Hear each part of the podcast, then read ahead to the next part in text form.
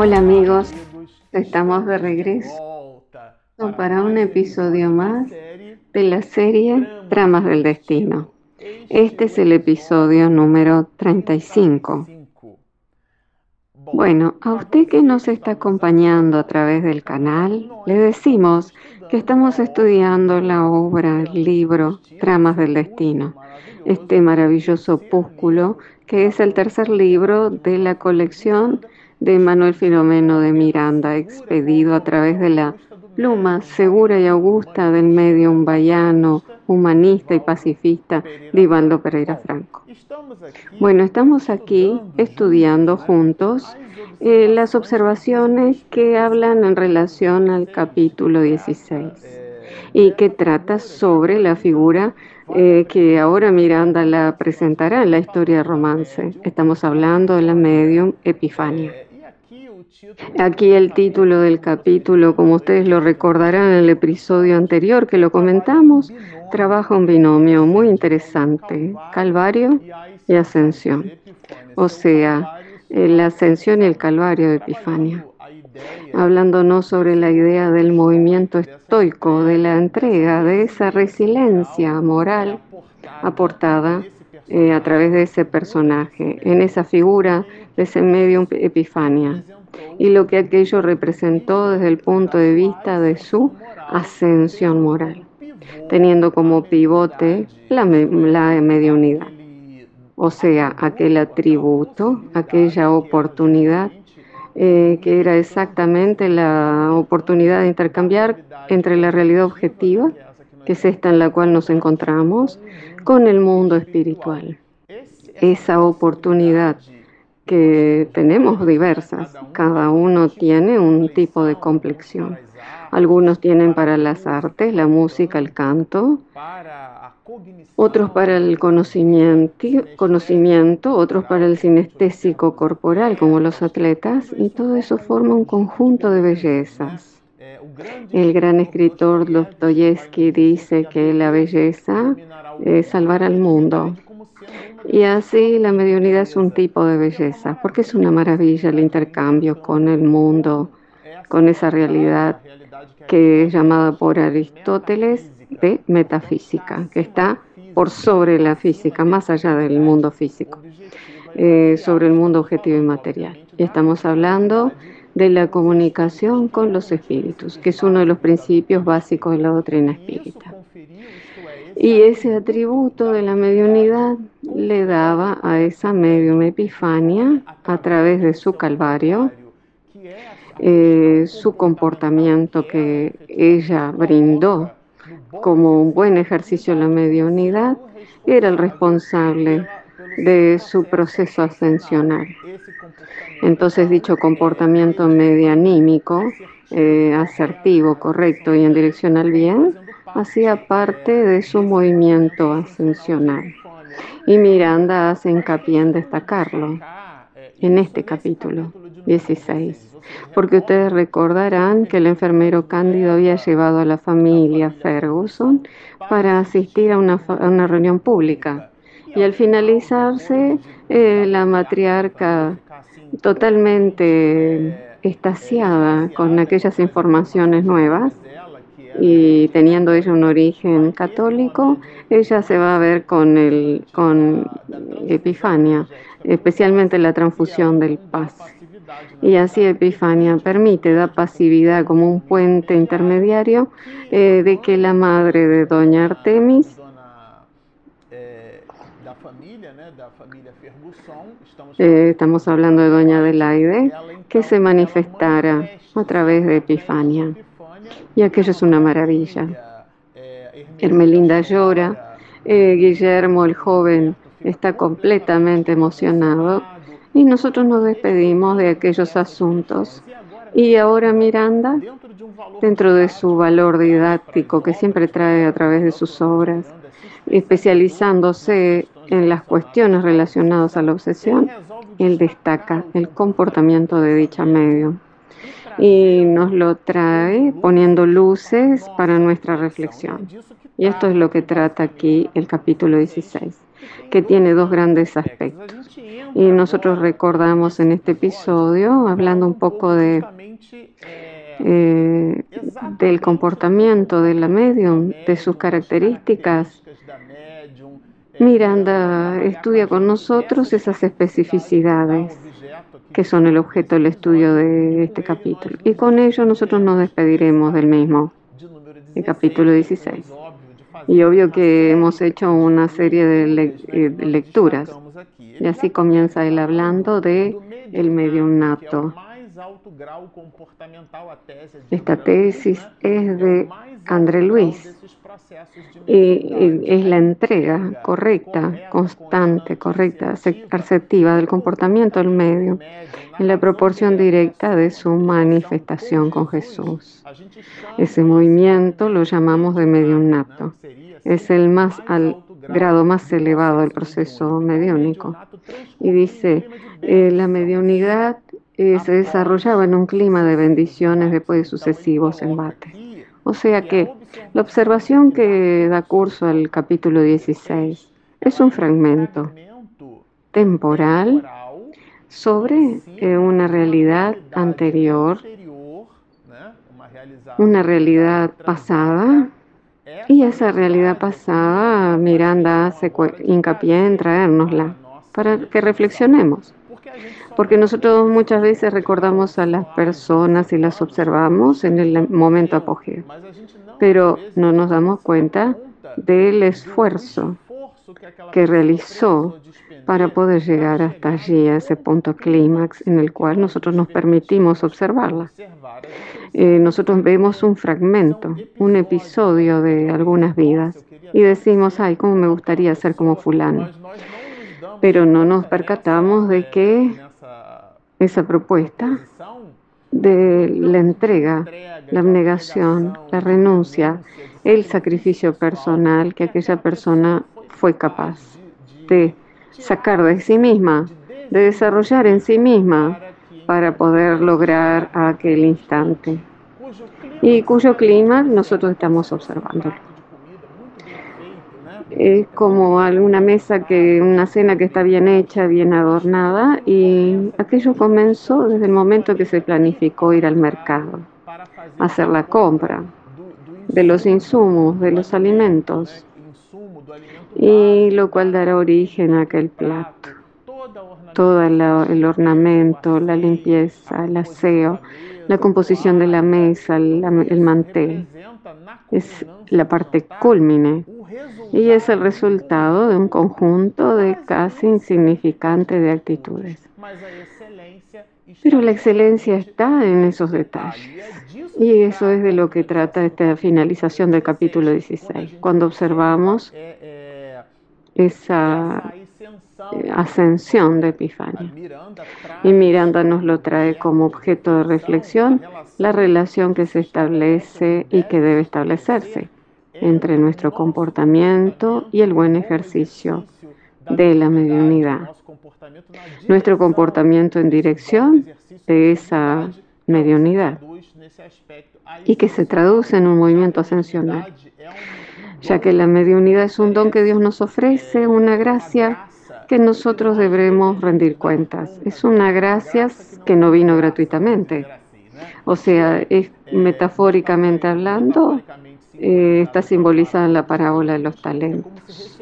Es como si recibiéramos una oportunidad, es un don, una gracia, que la misericordia de Dios nos extiende a las criaturas culpables y dolosas y que recibimos un patrimonio enorme para rehabilitarnos. Como alguien que recibe un patrimonio de la vida familiar sin dificultades socioeconómicas. O alguien que recibe el patrimonio de la buena salud en larga escala hasta los 70, 80, 90 años sin grandes problemas de salud, o como alguien que recibe el patrimonio de la posibilidad de vivir y respirar en un ecosistema universitario, viviendo allí en torno a informaciones científicas que pueden producir reflexiones a la propia criatura humana. Entonces son escenarios, especificidades necesarias, cada una de ellas para cada criatura. Y Epifania había recibido dentro de esas especificidades la mediunidad. Y ella eh, necesitaba para ser bien aplicado en el comportamiento rectilíneo. Y él comienza hablando exactamente de esa bendición que ella había recibido y que se traducía en un clima agradable que no siempre había sido, sí, que había tenido sus embates.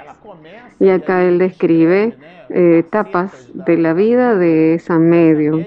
Y hasta nos hace recordar un poco la historia de Divaldo Pereira Franco, que no mucho nos recuerda, que es de formación católica desde niño y veía los espíritus con mucha facilidad y creía que eran seres demoníacos. Creyente en la interferencia diabólica, suponía que eran demonios malos que la estaban seduciendo. Entonces ella creía de hecho y además el poder eclesiástico de la época orientaba de que aquellos eran demonios realmente. Y ella quedaba muy asustada con eso. Y por muchas veces planificó autoaniquilarse, o sea que buscó el suicidio. Eh, nosotros podemos imaginarnos y Miranda lo coloca en una forma romanceada, muy agradable, bastante agradable por señal, pero podemos imaginar cómo eso habrá sido para aquella niña, ese tormento para una joven que veía eh, espíritus de diferentes perspectivas, a tal punto de que ella buscaba ese su autoaniquilamiento. Y Miranda nos está hablando del suicidio, pensar en él. El tormento psíquico debió de ser muy inmenso. Y él puntualiza el comportamiento que ella se permitió tener.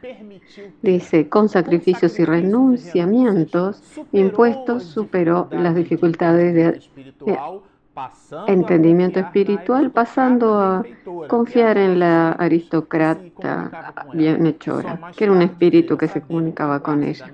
Solo más tarde vino a saber que se trataba de la mentora que sustentaba su tarea.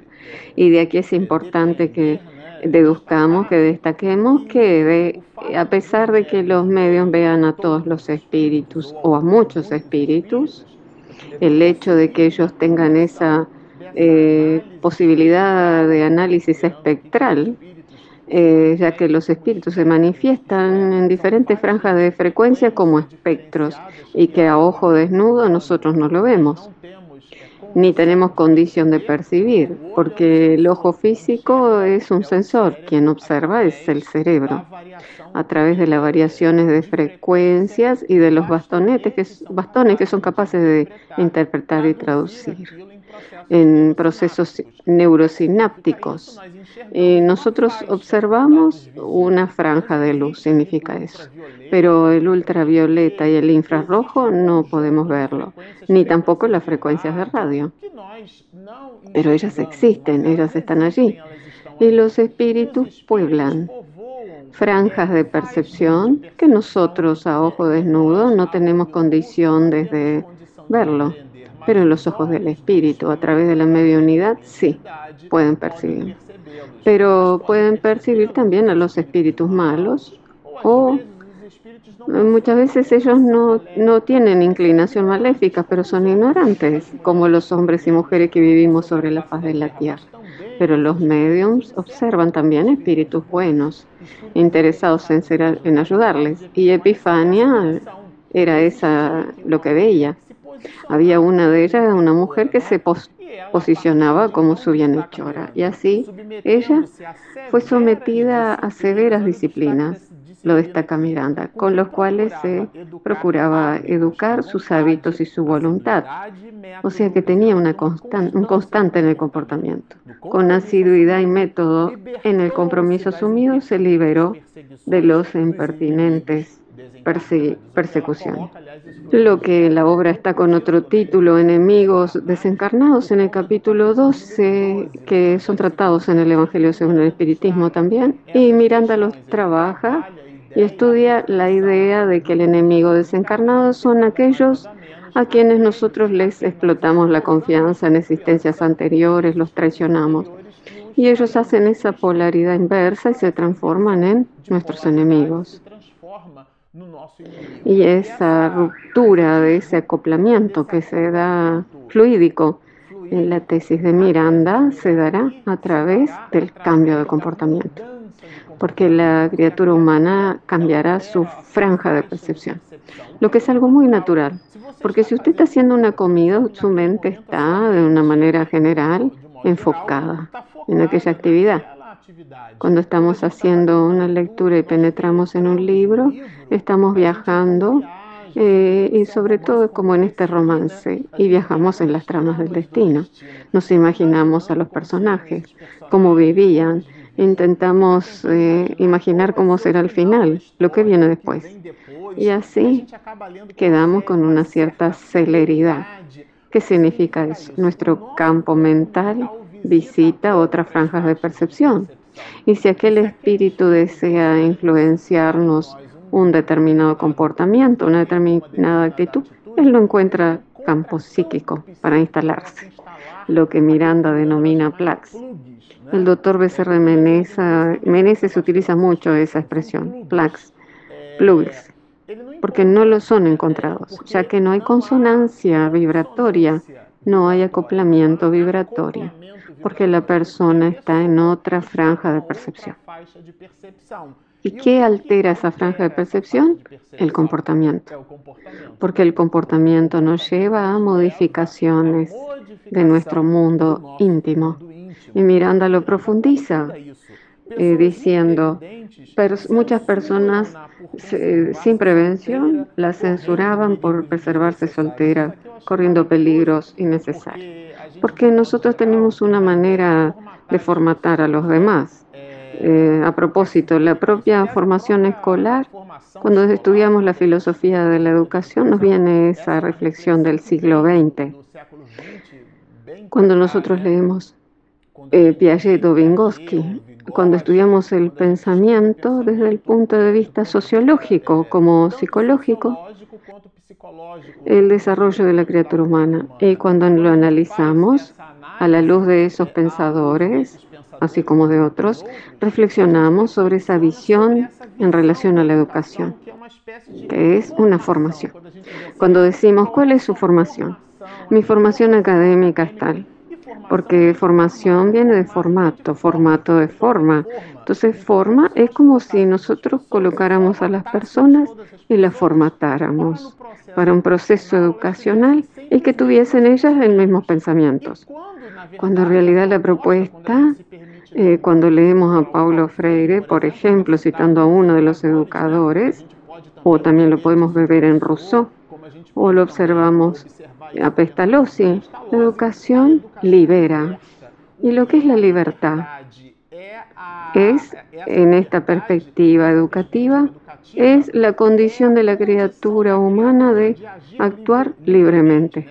Nosotros hablamos mucho en la doctrina espírita de libre albedrío, o sea, la libertad de elegir. Y esa decisión libre, esa libertad del hombre, cuando está educada, está volcada al bien común, al bien social, hacia los demás. En esa perspectiva. Pero nuestra educación, de una manera general, crea formas y formatos. Y uno de los formatos que nos permitimos es, por ejemplo, la edad del casamiento. Eh, aquello de, lo que decía Balzac, eh, la mujer de 30 años en la época era mitad de edad. Hoy la mentalidad es otra, pero el preconcepto, el prejuicio permanece. Una mujer de 30 años de media edad, en la perspectiva de Balzac, era una mujer que debería estar casado por casarse. Entonces, si esa mujer tiene 30 años y aún no se casó, ella es una mujer que estaría relegada a ser solterona o el nombre que querramos darle, que muchas veces tiene una característica peyorativa. Pero el punto alto de esta propuesta que nos estamos permitiendo estudiarla junto con ustedes es la idea del prejuicio, que era resultado de nuestra formación. Eso es muy curioso, porque dependiendo de la forma como fuimos formatados en el proceso educacional, en lugar de liberarnos, nos aprisiona y construimos formas, líneas de pensamiento que en realidad son prejuicios y los manifestamos. Y Miranda estudia uno de ellos. Cuando desee casarse, murmuraban con insistencia a otro, ya será vieja, tarde, en demasía. ¿Quién la querrá entonces? Esto es muy interesante porque acá estudia, trabaja la idea de que el ser humano es una forma, una cosa. Aquí una reflexión volcada hacia la cosificación del ser humano, eh, considerando que la ley de la gravedad actúa sobre todos. Una vez yo miré a Ivo Pitangui, que en la década del 80 fue uno de los cirujanos plásticos más enaltecidos y conocidos en el Brasil y en el mundo. Eh, además de que tengamos otros brillantes, pero conocemos mucho el nombre de Ivo Pitangui.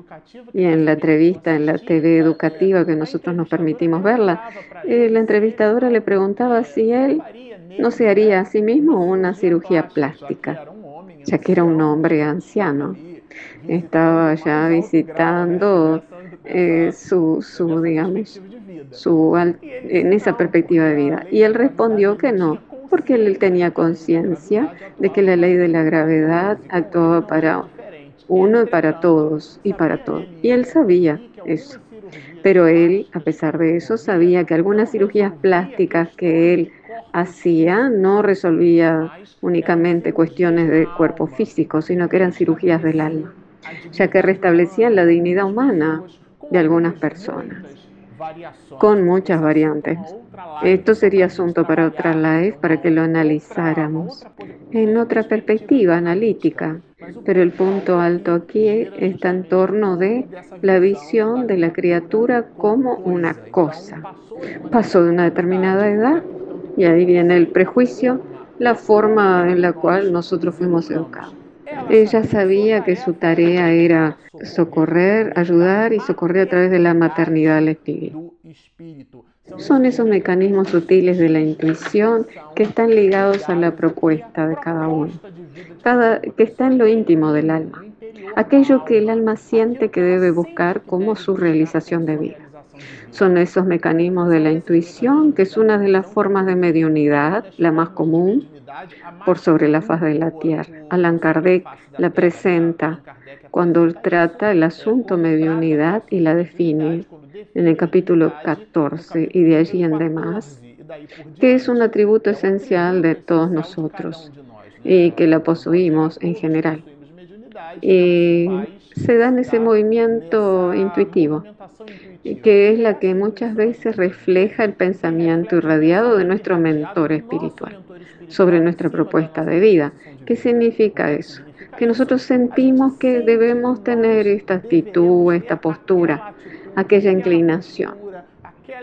Eh, yo siento que necesito ser profesor de lengua portuguesa, pero mi padre quiere que yo sea ingeniero, Pero es aquello lo que yo busco, a pesar de que las otras personas establezcan para nosotros recetas porque siempre vienen los, los gurúes del momento que empiezan a indicarnos esta o aquella actitud. En el caso de Epifania, ella tenía en su íntimo esa complexión, que probablemente era potenciada por su propia mediunidad. Y Miranda nos habla en ese sentido. La caridad era su gimnasia preferida. Mire qué analogía la hace.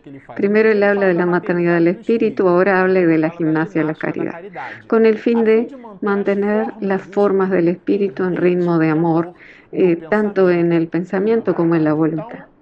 Ese era su objetivo. Ese era el propósito de ella.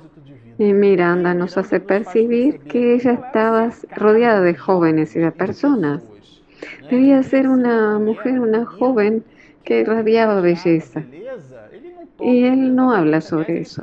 Eh, él dice que Epifania no, no era una mujer bella, como la podríamos clasificarla desde el punto de vista de la formación o de la formatación, pero irradiaba belleza. Y él destaca que jóvenes inquietos trataban de acercarla con motivos de pasión, intentando seducirla.